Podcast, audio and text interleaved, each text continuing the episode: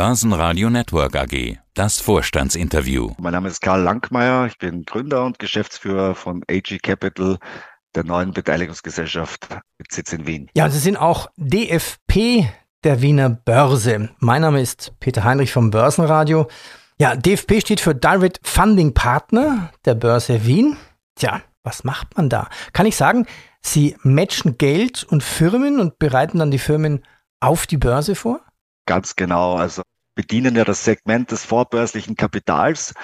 Etwas, was zumindest in Österreich zuletzt nicht übermäßig vorgekommen ist. Und unser Ziel ist tatsächlich, möglichst viele IPO-Kandidaten hier an den Start zu bringen. Also, Sie sind neu, man kennt Sie noch nicht. Jetzt machen wir es doch mal andersrum. Meistens hören Sie es ja wahrscheinlich. Ich bitte mal um Ihren Elevator-Pitch. 30 Sekunden. Was machen Sie im Detail?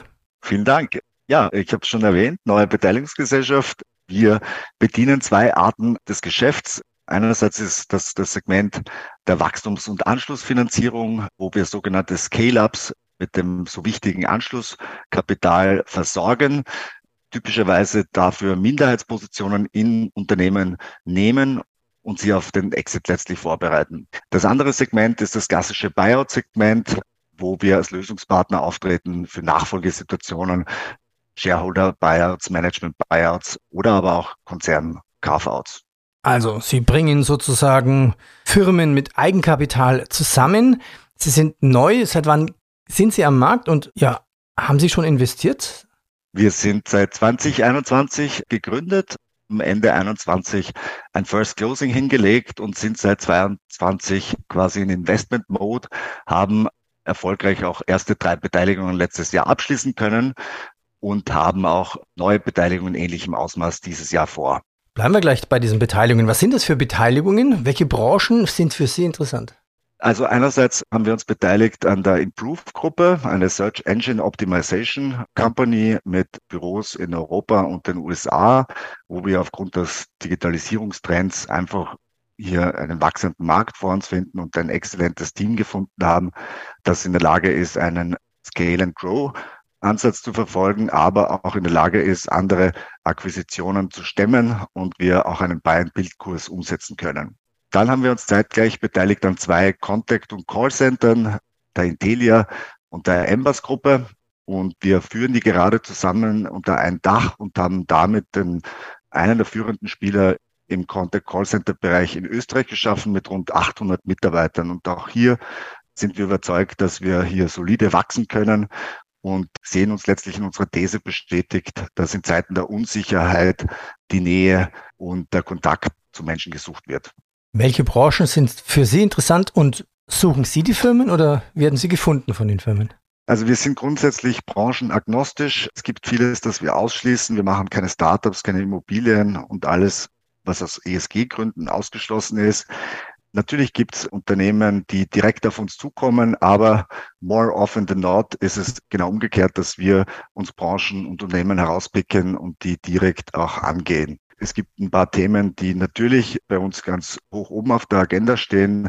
Also das sind eben den großen Metathemen Digitalisierung, Dekarbonisierung, demografischer Wandel, auch andere weitere Themen, auf die wir besonders achten derzeit, also Energieintensität, Personalkosten und auch die Fähigkeit, Kostensteigerungen weiterzugeben. Die Firmen brauchen Geld und Sie brauchen Geld für die Firmen. Wo kommt das Geld her? Wir speisen unsere Investorengeldern aus verschiedenen Kanälen. Rund zu einem Drittel ist bei uns der European Investment Fund investiert, einer der größten Investoren in Europa. Ein weiteres Drittel kommt aus der Raiffeisen Bankengruppe, verteilt auf mehrere Entitäten und äh, das restliche Drittel kommt von verschiedenen institutionellen Investoren wie Pensionskassen, Versicherungen, Family Office und auch wir selbst das Team haben substanziell Geld in den Fonds eingelegt. Sprechen noch ein bisschen über die Firmen. Wie groß muss eine Firma sein, damit sie für Sie interessant ist und ja, Geld ist das eine, Eigenkapital, aber wie unterstützen Sie die Firma weiter? Da soll ja später mal ein Exit rauskommen.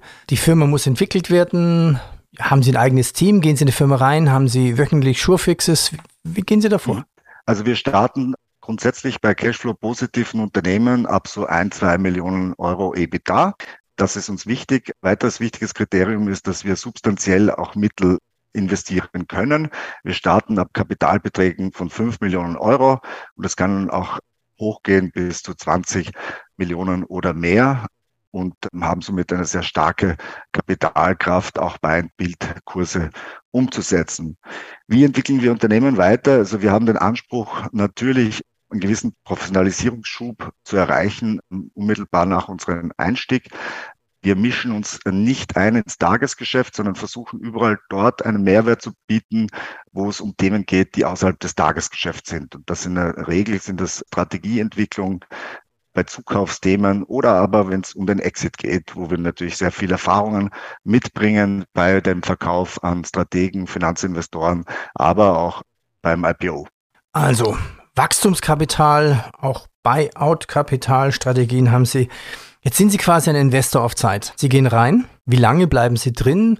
Wann in der Regel machen Sie einen Exit? Wir haben typischerweise Haltedauern von circa fünf bis sieben Jahren, können aber auch deutlich länger investiert bleiben, können bis zu zehn Jahren investiert bleiben. Und wir versuchen, das Unternehmen dabei auf das nächste Level zu bringen. Uns ist auch ganz wichtig, dass wir immer in einer Partnerschaft agieren, das heißt mit starker Rückbeteiligung der Altgesellschafter und oder dem Management, so dass die auch in der Lage sind, beim ersten Touchpoint mit uns ein bisschen was hinter die Brandmauer zu bringen, wie wir sagen, und dann aber auch gemeinsam mit uns am nächsten Exit arbeiten. Was heißt denn hinter die Brandmauer zu bringen? Es gibt ja oftmals Gründer, die 10, 15 Jahre ein Unternehmen aufgebaut haben, Mitte 40 sind und sagen, sie brauchen jetzt einen Finanzpartner, der mit ihnen einen dynamischen Buy-and-Build-Internationalisierungskurs geht, um das Unternehmen beispielsweise IPO-fähig zu machen. Und da sind wir genau der richtige Partner, weil wir da uns in voller Länge einbringen können und im ersten Schritt einmal Anteile erwerben, wo das Kapital natürlich an die Altgesellschaft fließt. Und so ist das zu verstehen. Wie sieht denn momentan die Finanzierungslandschaft für Fonds aus und welche Herausforderungen in der Branche gibt es denn? Also wir haben seit Ausbruch des Krieges eine deutlich veränderte Finanzierungslandschaft. Sie war deutlich besser davor, needless to say. Mittlerweile aber sehr viele makroökonomischen Themen up in the air, die es sehr schwierig macht, momentan für hm, Fonds Gelder einzuwerben. Dies ist insbesondere der Fall, wenn es um kleinere, regionalere Fonds geht oder eben auch First-Time-Funds, wie wir das sind. Da ist es deutlich schwieriger geworden. Aber ich kann sagen, Sie arbeiten an den IPOs der Zukunft. Frühestens wann? Kann ich sagen, 2025, 2026? Bei der typischen Haltedauer von fünf bis sieben Jahren kann man sich das ausrechnen. Okay wenn es früher geht, äh, liebend gerne. Wir haben öfters mal in der Vergangenheit gesehen, dass etwas schier unmöglich erscheint und zwei Jahre später IPOs auch wieder Platz greifen. Ich gehöre zu den Optimisten in unserer Zunft und bin doch sehr zuversichtlich, dass das auch sehr bald wieder der Fall sein wird. Aber Sie wissen über die Marktstimmung Bescheid. Wie sieht momentan die Marktstimmung für IPOs aus? Sehr verhalten. Also was man allerorts mitbekommt, ist, dass sehr viele IPOs momentan on hold sind, weil das Kapitalfenster, Kapitalmarktfenster einfach nicht offen genug ist, nicht aufnahmefähig ist. Aber wie gesagt, wir haben oftmals erlebt, dass das sehr schnell dreht und bin da durchaus sehr zuversichtlich, dass das in einiger Zeit bald wieder der Fall sein wird. Herr Langmeier, danke und viel Erfolg. Gutes Händchen für Ihre Beteiligungen. Vielen Dank. Börsenradio Network AG. Hat Ihnen dieser Podcast der Wiener Börse gefallen? Dann lassen Sie es uns doch wissen und bewerten Sie unseren Podcast mit vollen fünf Sternen. Vielen Dank und bis zum nächsten Podcast. Alles rund um Börse.